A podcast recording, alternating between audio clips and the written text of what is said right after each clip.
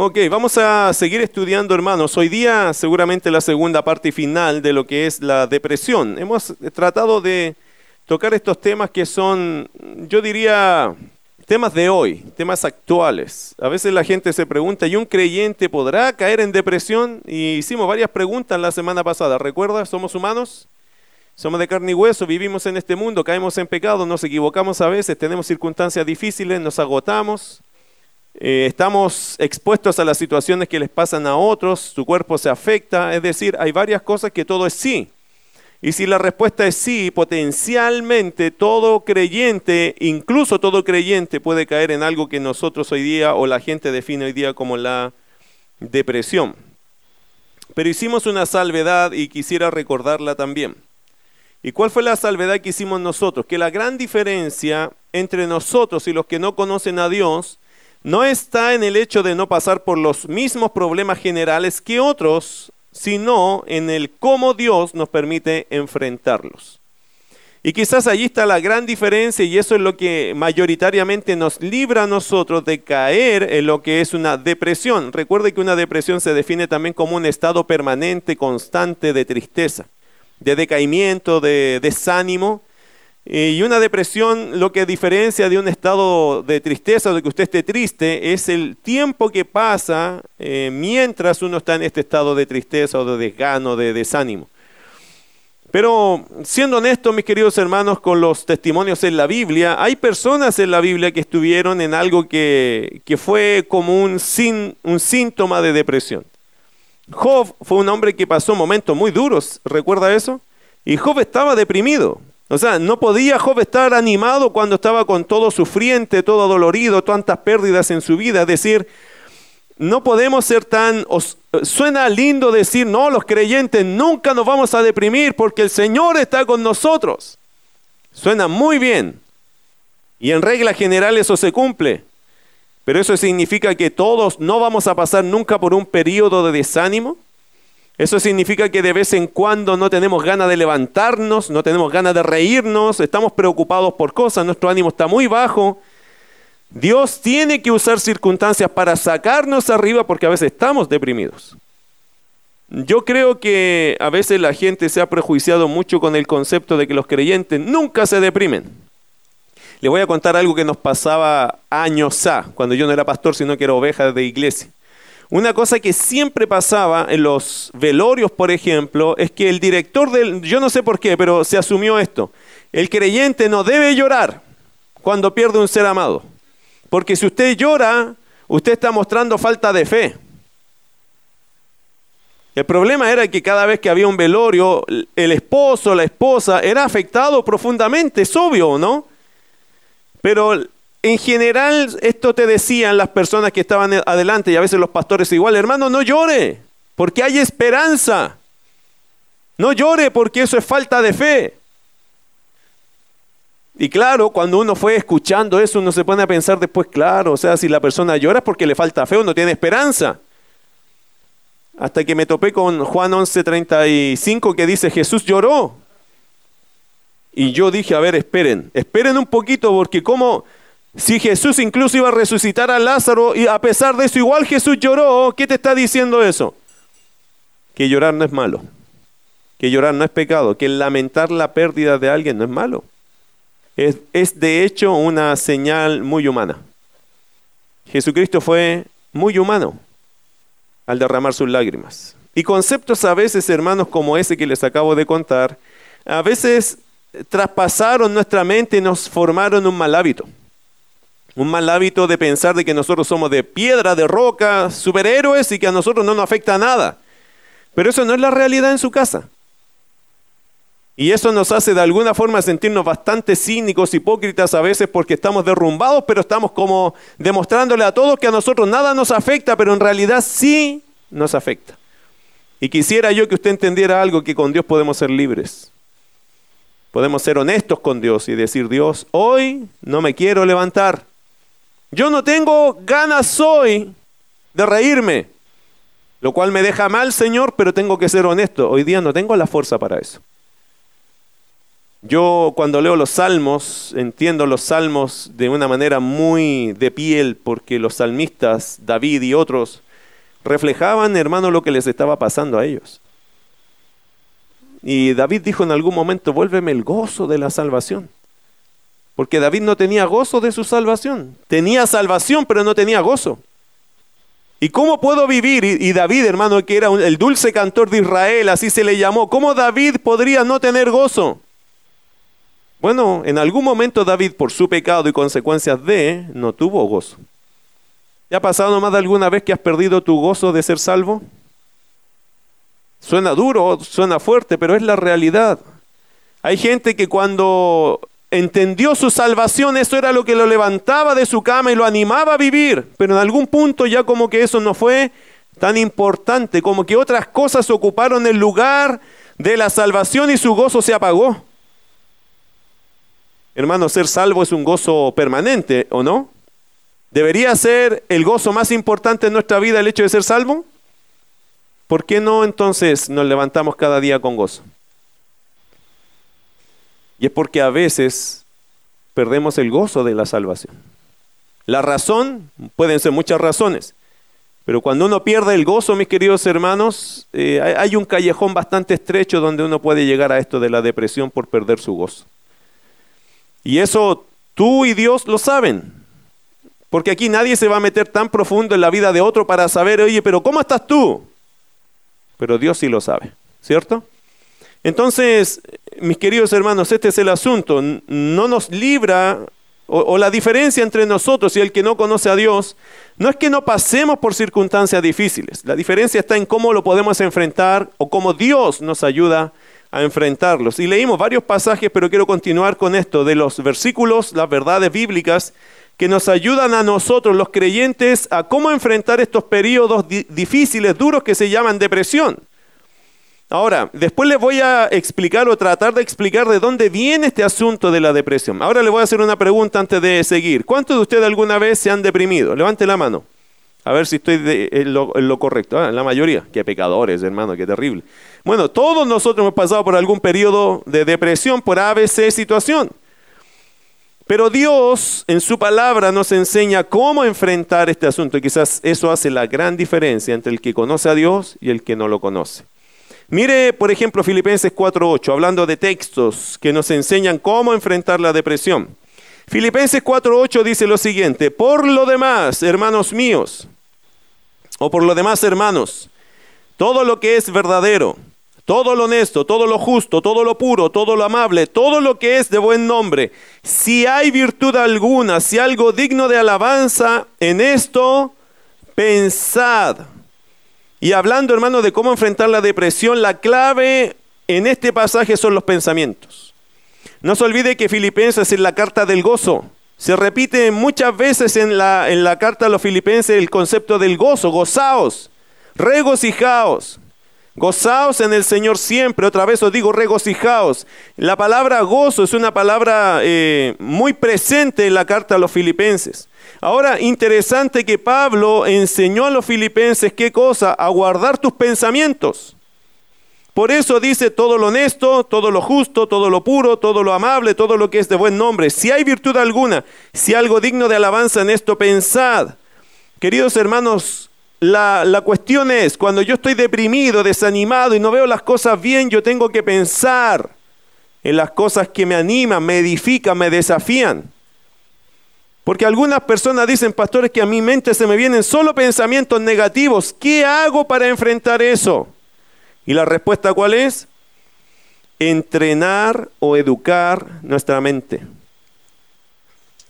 ¿Cómo? Enfocándola. ¿En qué? ¿Todo lo verdadero? Todo lo honesto, todo lo justo, todo lo puro, todo lo amable, todo lo que es de buen nombre, todo lo que tenga virtud. En esto pensad, el apóstol Pablo nos enfoca en que esa debe ser nuestra mentalidad. Yo debo pensar en aquellas cosas, no en las cosas malas que no me edifican, sino en las cosas buenas que me edifican y me desafían. Por ejemplo, alguno podría estar viendo una película y muy deprimente la película, o podría ver una película cristiana y ser desafiado por el ejemplo de una virtud que destacó esa película cristiana. Por eso, hermano, entre comillas, hay que saber lo que uno está recibiendo como mensaje de cualquier cosa que ve y escucha.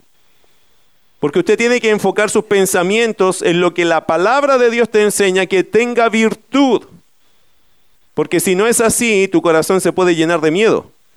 Y ya estás desanimado, más encima que llenes tu mundo de cosas que te desaniman. Entonces la Biblia que dice, en esto pensad, ¿en qué cosas? En las cosas que me animan. Y mi querido hermano, creo que Pablo está enseñando a los creyentes a qué? A educar la mente, a enfocar tu mente en las cosas que son correctas. No sé si le pasa, pero yo prendo la radio, escucho, siempre que tengo que dejar a mis hijos, trato de escuchar la radio, hermano, no estoy durando mucho rato y la apago y la cambio mejor. Me pongo a la armonía después, porque primero escucho las noticias y eso me deprime inmediatamente. Y además me deja pensando mal y me molesta, llego molesto después porque estoy escuchando cosas que no me gustan. He decidido algo. Cuando empiezan a afectarme esas cosas en mi espíritu, ¿sabe lo que hago? Me pongo a escuchar palabra de Dios. Porque en la palabra encuentro consuelo, encuentro esperanza, encuentro paz. Pero pongo la radio y escucho las noticias y me atormento. y no sé, pero hoy día está muy fácil atormentarse. Porque parece que todos los días hay una nube gigante negra que viene una tremenda tormenta, ¿no? Así se sienten las noticias hoy. En cambio, es interesante, cambio la radio y empiezo a escuchar la meditación, a la reflexión en la palabra y me trae paz. Hermano, hay que pensar en la escritura. Pero en esto pensad, el apóstol Pablo nos habla de qué? De educar nuestra mente, enfocándola en aquellas cosas virtuosas que construyen un buen ejemplo y un buen desafío para nuestro carácter espiritual. Por eso es bueno leer la palabra, por eso es bueno leer de testimonios, escuchar de testimonios, hermanos de fe, porque en esas cosas debemos pensar. Los pensamientos, mis queridos hermanos, es donde nosotros fracasamos o ganamos la victoria. Los pensamientos son sumamente importantes. Y muchos niños, por ejemplo, el día de hoy sufren por los malos pensamientos. Usted sabe que hay niños que piensan de forma muy depresiva de sí mismos. Ah, todo me va a ir mal. Todos los niños, muchos niños son atacados con esa mala impresión de sí mismos. Sus pensamientos son afectados. ¿Qué tengo que ayudar a mis hijos? No, piensa correcto. Piensa en las cosas que te van a ayudar y construir, no que te van a derribar o destruir. En esto pensad. De hecho, según los Corintios 10:5, ¿qué dice? El apóstol Pablo dice, derribando argumentos y toda altivez que se levanta contra el conocimiento de Dios y llevando cautivo todo pensamiento a la obediencia a Cristo. Por lo tanto, queridos hermanos, nuestros pensamientos debemos llevarlos en obediencia a la persona de Jesús. Si hay algo malo que estoy escuchando, yo tengo que llevar eso, o si hay algo que yo estoy pensando que está equivocado, yo tengo que llevar eso en obediencia a Cristo. Una cosa que el enemigo hace mucho es hablarnos eh, y afectarnos. El apóstol Pedro dijo que el león o que el Satanás es como un león rugiente buscando a quien devorar.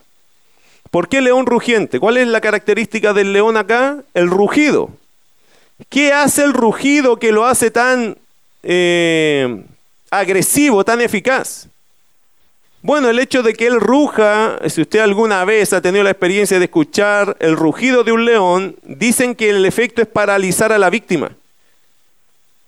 Entonces Satanás es como un león rugiente. ¿Qué significa? Que él con lo que te diga te quiere paralizar. Te quiere meter miedo, te quiere hacer pensar de ti lo peor. La idea es que tú quedes listo para ser una presa y él tomar y destruirte. Hay muchos que han caído en este rugido del diablo. Tú nunca vas a ser alguien bueno, tú nunca vas a ser un siervo de Dios, tú nunca vas a salir de aquí, tú vas a seguir siendo el mismo mediocre de toda la vida, te acuerdas de tus pecados, así vas a ser siempre.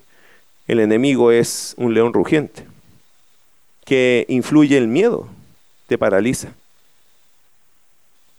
Y a veces, hermano, es tan fuerte el rugido del diablo que no podemos escuchar las palabras de Dios. Tenga cuidado con eso, porque la palabra de Dios es la verdad. Y eso debe pesar en nuestros corazones por sobre el rugido que está a veces emitiendo este Satanás, porque él paraliza a las personas, las llena de miedo. Tenga cuidado con eso. Por eso, hermano, Piensa, el pensamiento es importante si quieres salir de este estado de depresión. Piensa en lo que Dios te enseña, piensa en lo que Dios te dice, piensa en los ejemplos que Dios te ha presentado en su palabra. Piensa en eso y anímate y no escuches a este Satanás que nos quiere destruir y quiere paralizarnos para salir adelante. Otro texto más, mire Mateo capítulo 11, verso 28 al 29. Cuando uno está o ha caído en esto de la depresión, ¿qué dice Mateo 11, 28 al 29? Venid a mí todos los que estáis trabajados y cargados, y yo os haré descansar. Llevad mi yugo sobre vosotros y aprended de mí que soy manso y humilde de corazón, y hallaréis qué cosa? Descanso para vuestras almas. Hermanos, su descanso cuando estamos sobrepasados en alguna situación, el Señor nos recuerda que Él es nuestra fuerza, que lo tenemos a Él, quien incluso está dispuesto a llevarnos en sus brazos. Me encanta este pasaje porque es una invitación que el Señor hace a todos los que se reconocen trabajados y cargados. ¿Qué significa? Cansados. Ya no pueden más. ¿Y qué dice el texto? Venid a mí, todos los que estáis trabajados y cargados, y yo os haré descansar. Hermano, mire, a veces nosotros creemos que tenemos que tener todas las respuestas, todas las soluciones, todas las salidas. Y eso es muy agobiante.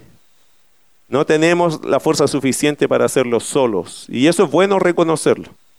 Cuando ya estás así a punto de colapsar, lo único que en ese minuto Dios te está recordando es, hijo, echa sobre mí tu carga. ¿Se acuerda el día que usted conoció a Jesús? ¿Cómo descansó su alma? Eso debería ser una experiencia constante en nosotros. Descansar en el Señor y que nuestra alma descanse en Él. A veces nos atormentamos por muchas cosas. Echa tu carga sobre el Señor y la Biblia promete que Él nos hará descansar. No hay nada, por lo tanto, más provechoso que pasar tiempo en Dios. A mí me toca todos los días llevar a mis hijos y, después volver a casa. Mi rutina es lo siguiente, yo salgo temprano con ellos, los dejo en el colegio y lo único que hago después de eso, apagar la radio, irme en silencio conversando con Dios a mi casa. No hay cosa, hermano, que me repara y me reponga más que conversar con Dios. Y a veces, mire, no creo que le cuente cosas de gran categoría a Dios, pero estoy descansando en Él. Y le empiezo a echar todas las mochilas que tengo, Dios. Mire, está este tema, Señor, está este otro tema, está este hermano en esto, está esta situación en esto, está esta familia en esto, tenemos el tema del nuevo templo, Señor, ayúdanos con esto.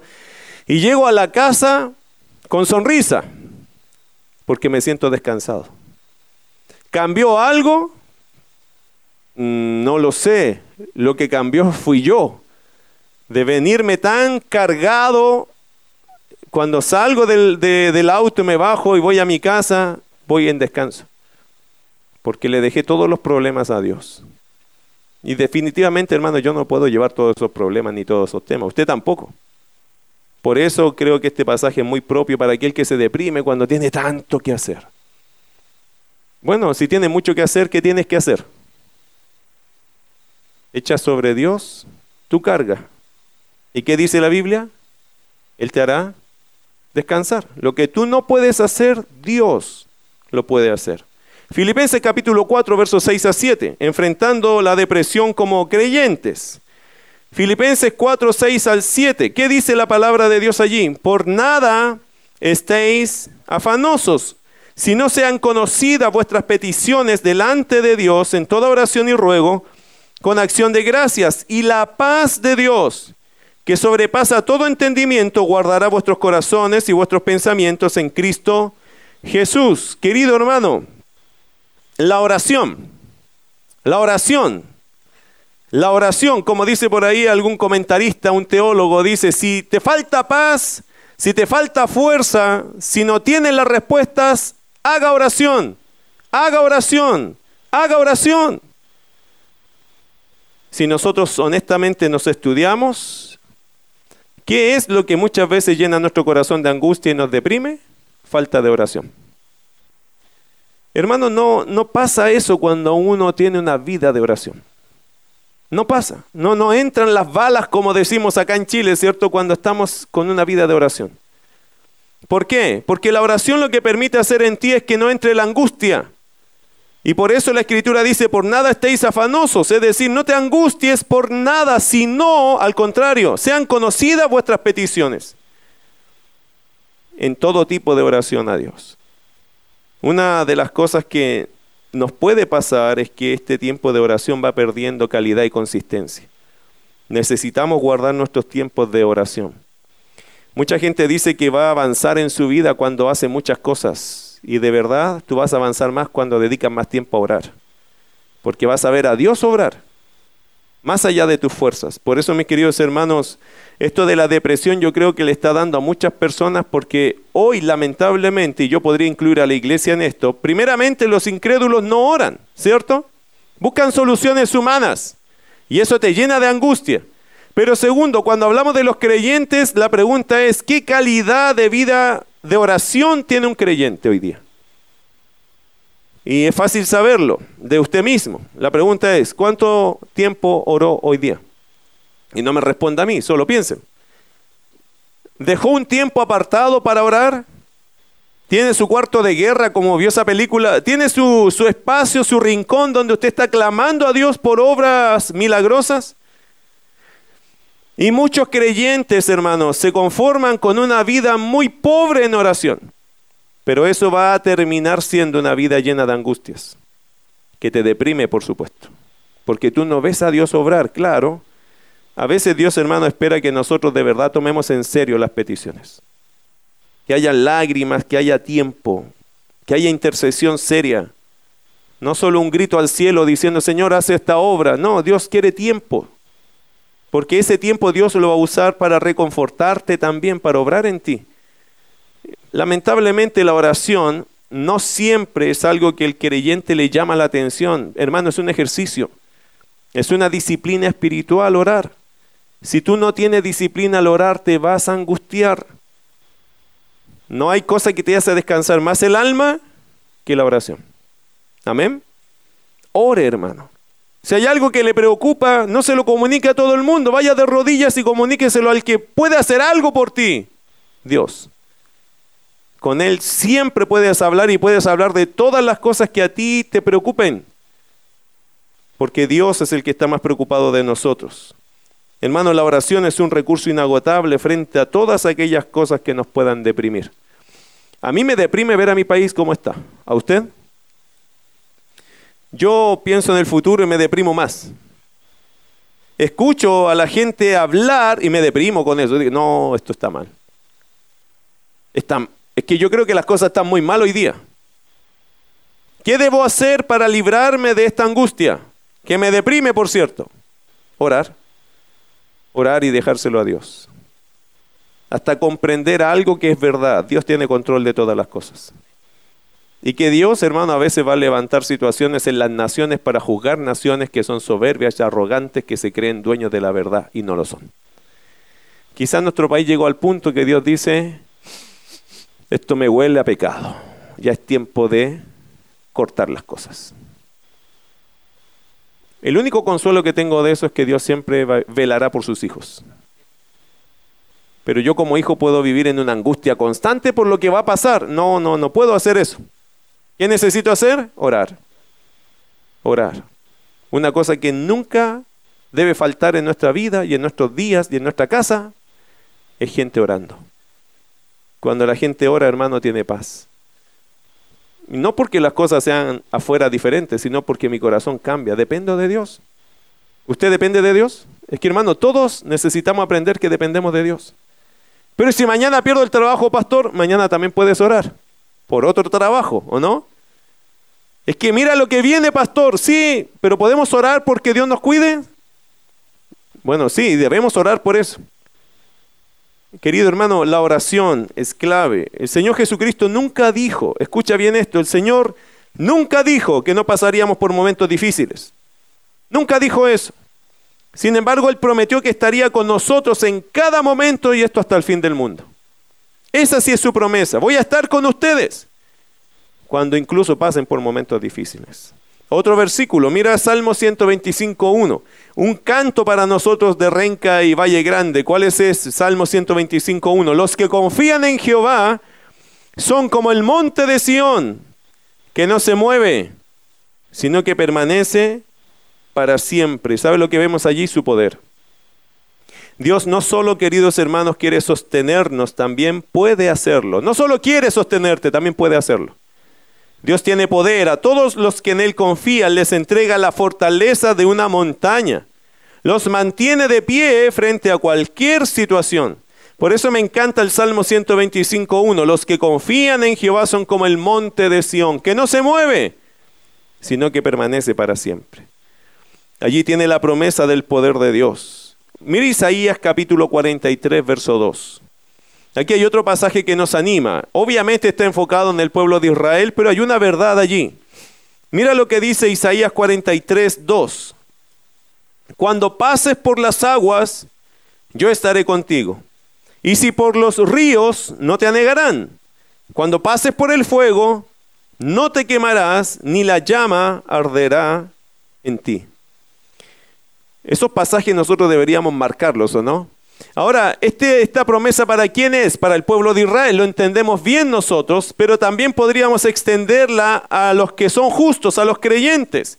¿Qué significa en aplicación este pasaje para nosotros? Y yo quiero resaltar algo de este pasaje hablando del carácter de Dios y es su compañía. Me gusta la expresión cuando dice, cuando pases por las aguas, yo estaré contigo. ¿Qué significa? Compañía de Dios, ¿o no? Mire, mi querido hermano, a veces a los creyentes nos pasa esto, que cuando vienen problemas, a veces como que sentimos que Dios no está con nosotros. Una vez, no sé si lo prediqué acá, pero hay un estudio que se llama Cuando Dios nos pasa por el desierto. ¿Qué significa? No se ve nadie, sentimos que no anda nadie con nosotros y que estamos en un desierto terrible. El silencio de Dios es terrible. Job cuando pasó por el silencio de Dios, eso fue terrible para él, porque Job preguntaba y no había respuesta. Eso es como pasar un desierto, Señor, ¿por qué no me ayudas? Y no hay respuesta. El silencio de, de Dios para los creyentes puede ser muy terrible, pero debes confiar en ese minuto en algo. Cuando pases por las aguas, yo estaré contigo. Y si pasas, como dice, por los ríos, no te anegarán. Dios tiene cuidado, Dios hermano está en su compañía, Dios es consciente del lugar donde nos encontramos. ¿Recuerda la historia de los amigos de Daniel? Cuando pasaron ahí por el, por el horno de fuego, ¿se acuerda?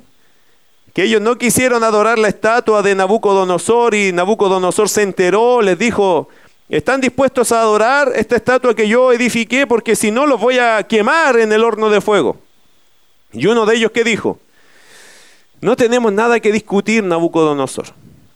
Si, si nos vas a meter en el horno no hay ningún problema, pero nosotros no te vamos a adorar ni a tu estatua.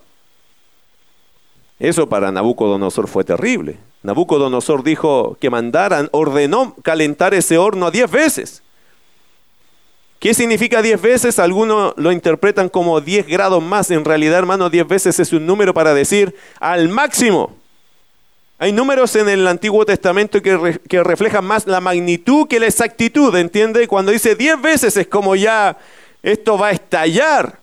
Al punto que fueron a, echar a, a, los tres amigos de Daniel y los que echaron a los amigos de Daniel al fuego se quemaron ellos, murieron ellos.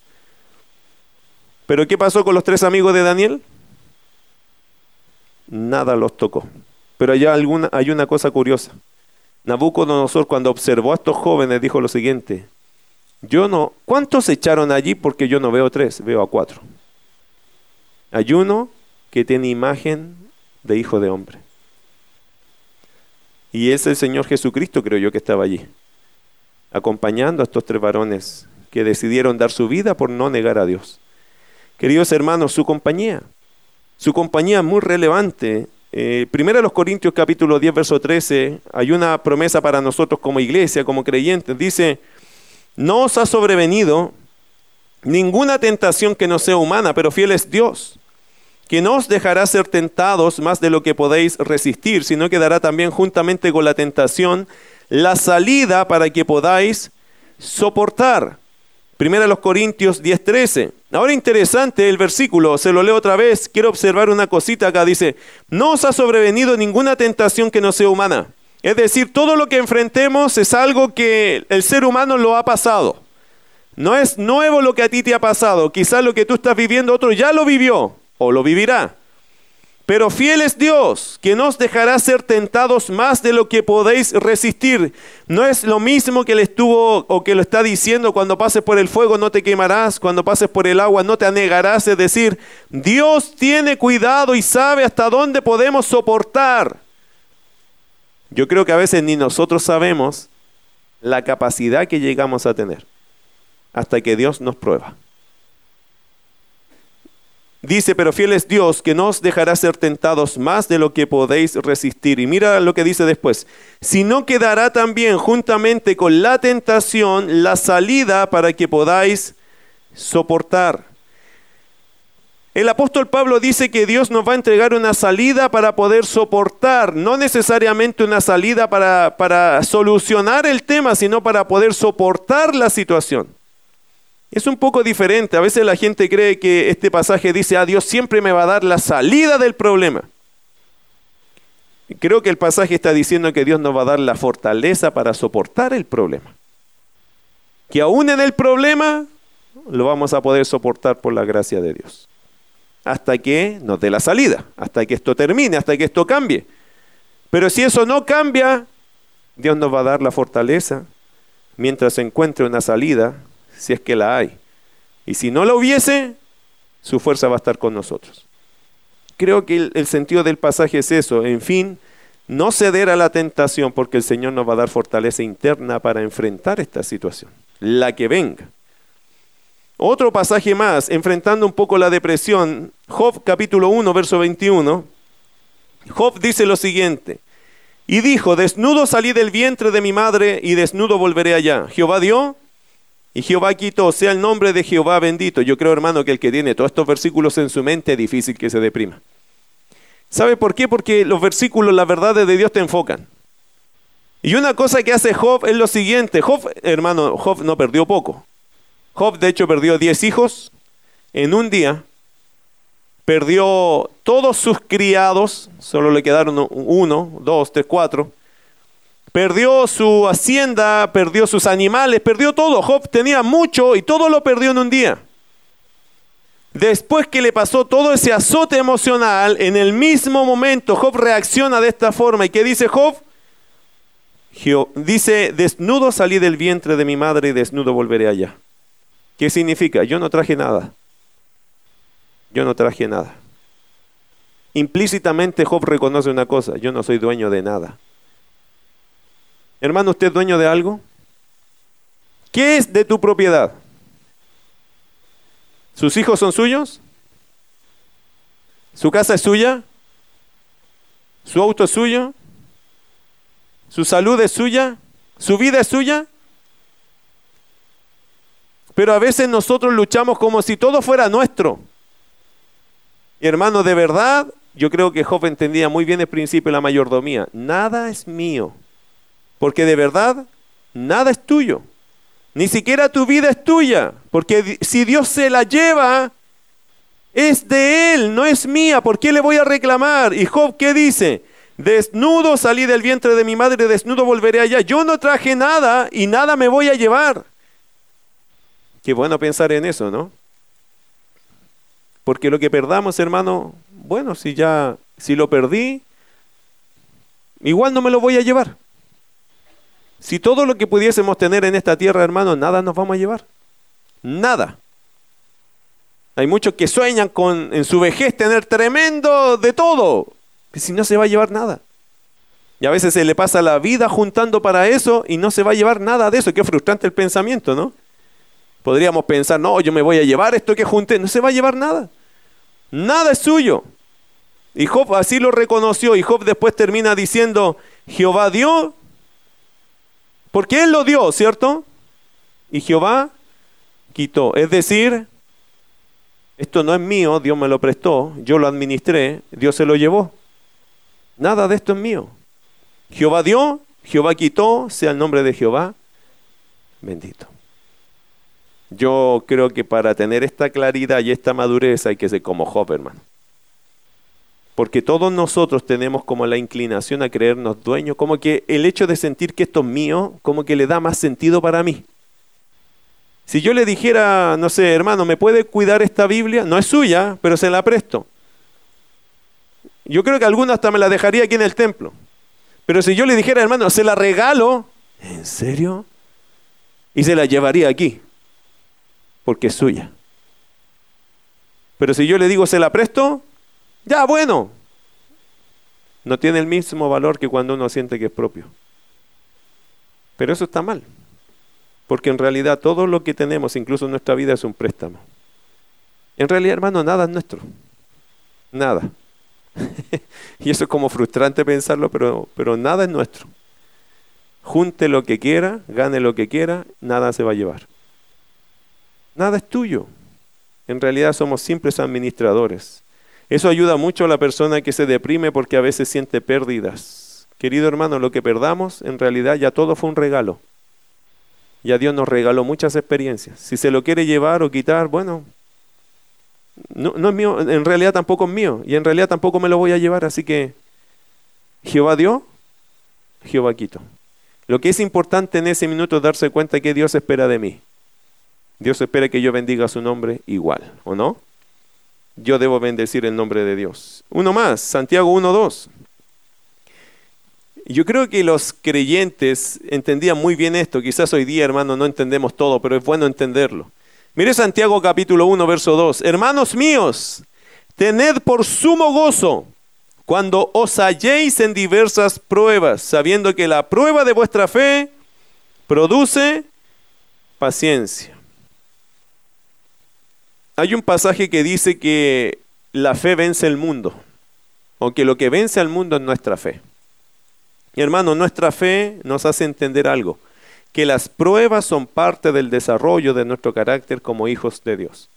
Por lo tanto, no nos deberíamos deprimir por una prueba, sino deberíamos decir, Señor, ayúdame a entender la prueba y a pasar la prueba, porque esta prueba va a traer a mi vida un cambio de carácter, una mejora en el carácter. ¿Y cuál es la mejora que va a traer al final? Algo que se llama, y que pocos lo tienen, paciencia. Pregunta, ¿cuántos se consideran pacientes? Levante la mano el que dice, no, yo soy súper paciente. ¿Ninguno? ¿Yo nomás? No, yo tampoco hermano Hugo, ya no, si no tiene que hacer causa común. Eh, ¿Qué es paciencia? ¿Qué es paciencia? La capacidad de soportar circunstancias. ¿Usted es paciente? Mire, de yo venía saliendo de mi casa, yo soy un pecador, ¿ah? por si acaso. Y yo venía saliendo y, claro, estaba por quería estacionar allí para que se subiera mi familia. Y un tipo ahí, un tipo, imagínense mi carnalidad. Estaba en el paradero y decía, ya, apúrate, apúrate, quítate que viene la micro. Me estaba echando los perros encima. Así vulgarmente se dice, ¿no? Y hermano, me molestó tanto que casi me bajo. a bendecirlo, ¿no? A orar por él, a ungirlo. Eh, ¿Qué te pasa? E-, es interesante, hermano, cómo uno reacciona en su carne, porque decir, ¿y este qué le pasa? ¿Qué le importa? ¿Cuál es su problema? Vengo saliendo, yo estoy en mi casa, estoy en mi lugar, ¿por qué me viene a molestar? A veces siento que estas cosas lo único que hacen es probarnos el carácter y hacernos ver algo. Nos falta entender que la prueba de nuestra fe produce paciencia. Y hermano, todas las cosas que nos pasan en la vida son una prueba de fe para producir lo que es, la apreciada paciencia que no muchos tenemos en realidad. Paciencia, hermano, la capacidad de tener paz en medio de circunstancias que son incómodas. Es como aguantar allí, tener un soporte increíble. Longanimidad, la capacidad de soportar a la gente. Longanimidad y paciencia son palabras sinónimas en la Biblia que nos hablan de una persona que tiene un temperamento controlado por Dios. Muchas veces no tenemos ese temperamento porque no nos gustan los problemas. Y no le encontramos ningún sentido a los problemas. Pero en Dios, como dijo Santiago, los problemas tienen un propósito. Afinar nuestro carácter y llevarnos a la paciencia. Uno más, Santiago 1.19. Hay, hay muchos versículos, hermano, de esto y no voy a tomar todo el tiempo, pero quizás necesitamos leer algunos versículos de estos. Santiago 1.19. hablando de cómo enfrentamos la depresión, ¿cierto? Debo entender que los problemas que se vienen a mi vida no son problemas, son oportunidades. La Biblia dice que en esto pensad, entonces yo tengo que llenarme de los pensamientos correctos para enfrentar esta situación y no ver todo malo, sino ver que eso malo que vino a mi vida, Dios tiene un propósito para hacer de mí un mejor creyente. ¿Y qué dice Santiago 1.19? Por esto, mis amados hermanos, todo hombre sea pronto para oír, tardo para hablar, tardo para irarse, porque la ira del hombre no obra la justicia de Dios. Si yo quiero enfrentar bien estas pruebas, tengo que tener una prontitud para oír, debo ser tardo para hablar y tardo para airarme. Un temperamento controlado por Dios, hermanos, se blinda frente a caer en este tipo de depresiones y alteraciones que nos provocan las situaciones de la vida. Por eso creo yo que, que el Señor nos enseña mucho que debemos guardarnos de la mala reacción, sabiendo que en ella nunca podremos actuar justamente. Y hay cien mil posibilidades de caer en una mala reacción. Pero es ahí donde el creyente piadoso tiene que orar y decir, Señor, no, no, porque yo cuando actúo así, termina todo mal.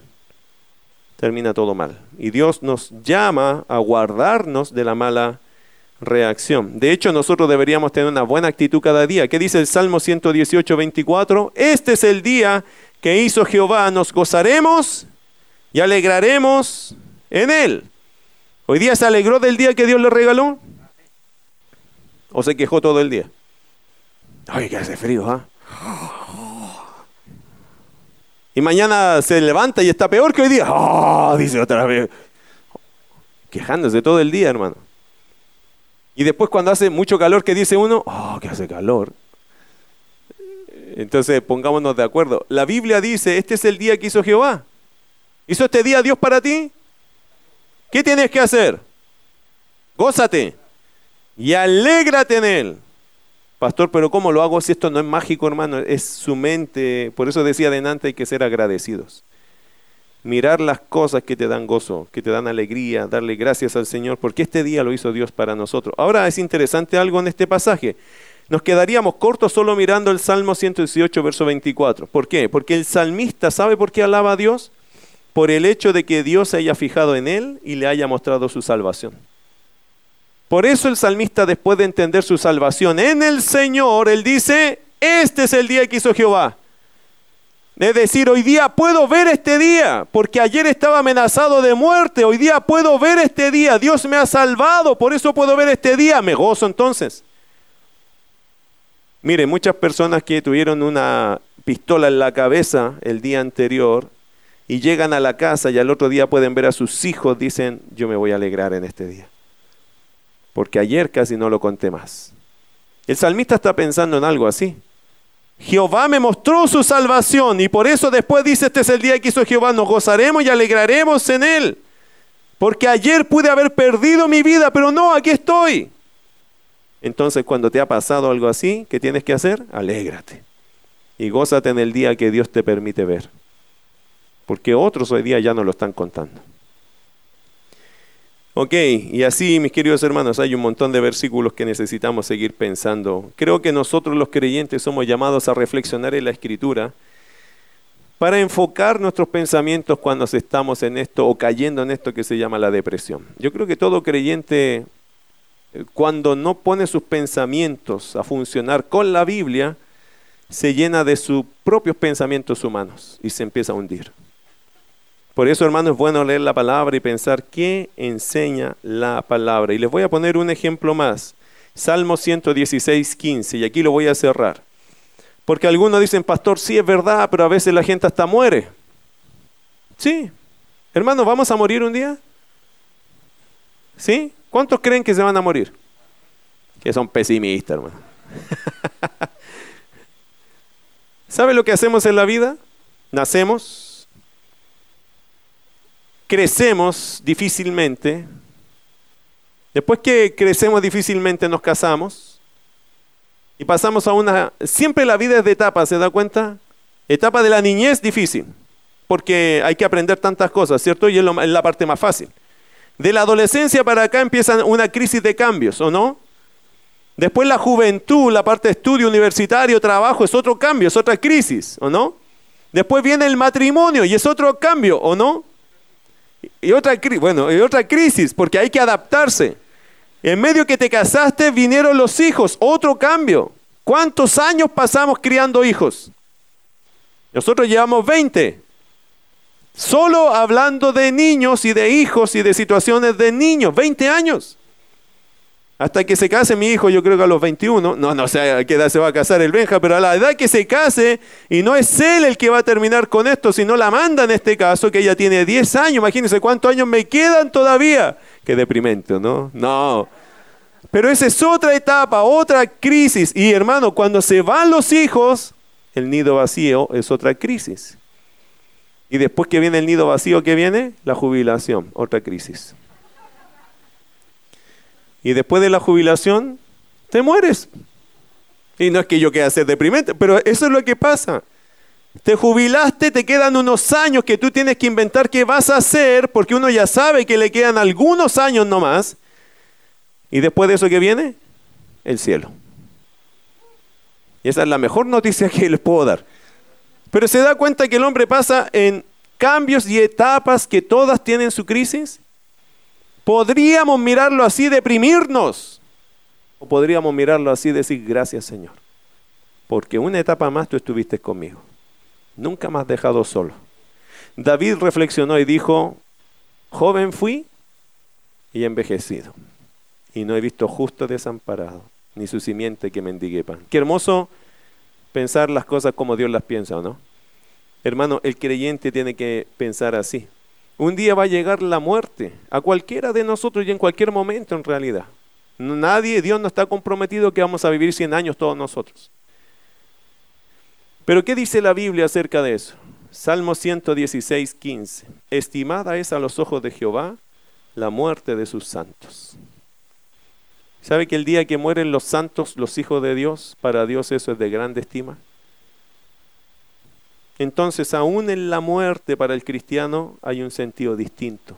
Hay un sentimiento distinto porque cuando sus hijos mueren, Dios los recibe en las moradas eternas con gran alegría. Porque para Dios, que está a la otra vereda de nosotros, nosotros lamentamos la partida y está bien, es justo lamentar la partida de alguien que nosotros amamos.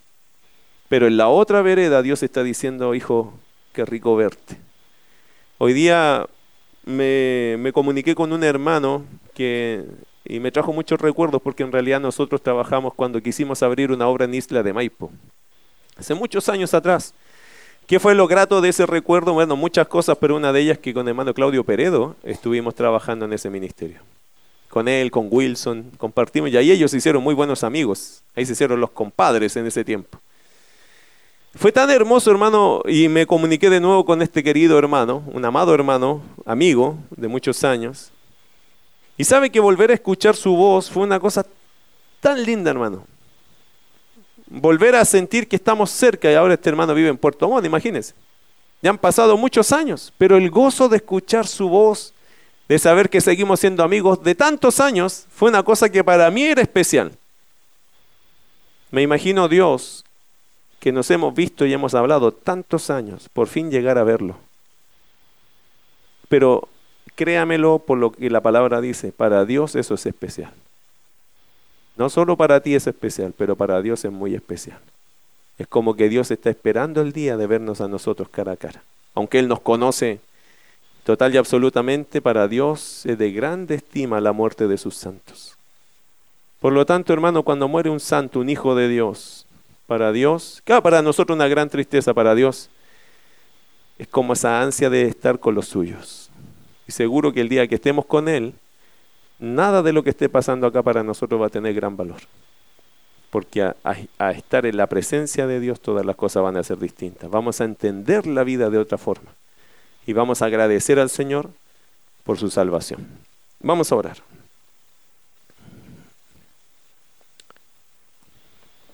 Querido Padre Celestial, gracias por regalarnos estos versículos, esta tu palabra. Señor, nosotros los creyentes sabemos que quizás por una y otra situación que lo vamos a estudiar la próxima semana, podríamos caer en esto que se llama la depresión.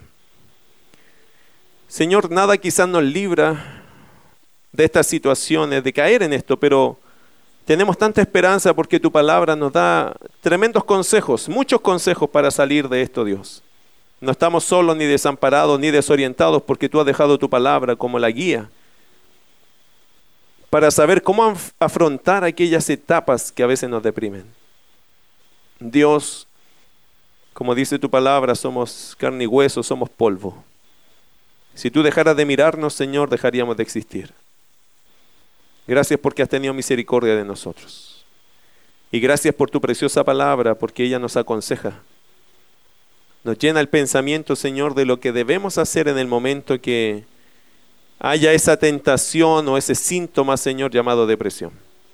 Gracias porque tú reinas, gracias porque tú prometes, gracias porque tú estás con nosotros. Tu compañía, Señor, por supuesto que es un consuelo tremendo en nuestra vida. Es lo que nos arropa, Señor, es lo que nos cobija, es lo que nos hace sentir seguros, Señor. Cuando estamos en aquellas lágrimas profundas y personales e íntimas. Gracias por ese cobijarnos, por ese abrazo que nos saca adelante, Dios, y nos hace recordar que tú nos amas y que estás con nosotros y que entiendes nuestro dolor y nuestro pesar. Señor amado, gracias por ser el Dios que eres, un Dios personal, un Dios preocupado de tus hijos, un Dios que no ignora ni siquiera una lágrima que cae de nuestras mejillas, de nuestros ojos, porque tú eres Dios bueno, eres un Dios que has estado con nosotros en cada situación. Ayúdanos siempre a recordarlo, Señor, que el día que estemos tristes, podemos ir de rodillas delante de ti y derramar nuestra alma delante de ti hasta encontrar consuelo. Gracias por ser el Dios que eres, personal, presente, cercano, sensible a nosotros. Ayúdanos siempre a estar al lado tuyo, Dios, y contemplar esta vida, Señor, como un atardecer, que un día, Señor, terminará y estaremos en casa el día que estemos en casa celebraremos. Estaremos felices por siempre. Mientras nos toque, Señor, sufrir embates en esta vida, permítenos siempre buscar el socorro en ti. Para que tú nos saques de aquellos estados duros, tristes, Señor. Porque yo no creo que tú quieres que tus hijos estén tristes. Creo que te da pena eso también. Te entristece que tus hijos estén tristes, te incomoda, Señor. Estás ansioso de que ellos y que nosotros salgamos de esa condición. Gracias Señor, porque tú obras en nuestras vidas. Permítenos pensar en esto y tomar los cambios, los consejos tuyos para poder salir, Señor, de esta problemática, el que está metido en ello, el que tiene la tendencia a la depresión. Gracias, querido Padre. Gracias por amarnos. En el nombre de Jesús. Amén.